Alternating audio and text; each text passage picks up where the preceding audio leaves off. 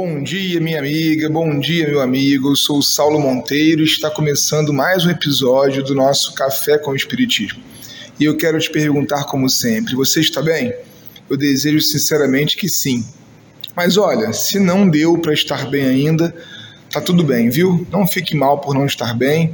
A vida é feita de ciclos.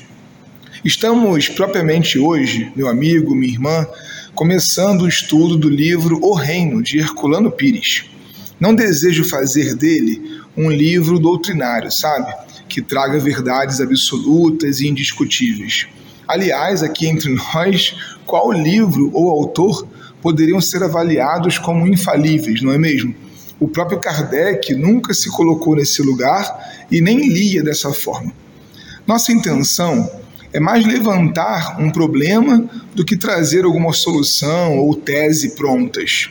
E o problema de que tratamos começa a aparecer com a pergunta: o que é o reino?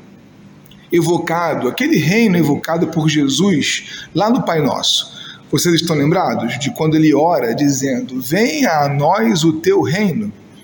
O autor do livro se propõe a refletir sobre o que é e como se faz para facilitar a chegada do tal reino de Deus ou deusa à Terra. Partimos do princípio de que uma morada superior, o espaço habitado pelo bem e conduzido por um Deus ou deusa profundamente amoroso, amorosa, só pode ser muito bom de se viver. E o Espiritismo ainda acrescenta a ideia do progresso espiritual, ou seja, todos um dia terão as virtudes plenas, o que faz das pessoas que vivem ao lado do Criador ou Criadora profundamente bons também. Jesus se vira para os céus e deseja que isso exista também aqui entre nós, quando ele fala: Venha a nós o teu reino. Então, o livro em estudo e os nossos áudios serão sobre como fazer para que um reino de justiça, amor e bondade seja materializado sobre a terra. Herculano recusa a ideia de que somente no mundo espiritual a paz e a bondade poderão prevalecer ele nos diz assim: se enganam os que pensam que o reino é apenas subjetivo ou pertence a outro mundo. O reino foi implantado na terra e está crescendo entre os seres humanos. Seu crescimento é lento, como o das plantações, e está sujeito às variações do meio, aos efeitos dos transtornos atmosféricos e ao crescimento das ervas daninhas requer, por isso, a atenção e o cuidado dos que desejam vê-lo dominando a terra em sua plenitude. Somos nós, mulheres e homens da terra, que temos de trabalhar para que o reino venha a nós. Isso nos faz pensar, então, minha amiga, meu irmão, que não só o indivíduo, mas também o coletivo precisam de tratamento, de estratégia de progresso. E como fazer para que a sociedade seja melhor para todos e todas. Herculano entende que Jesus veio à Terra e fundou um reino, segundo ele, o mais belo, justo e fascinante de todos os reinos.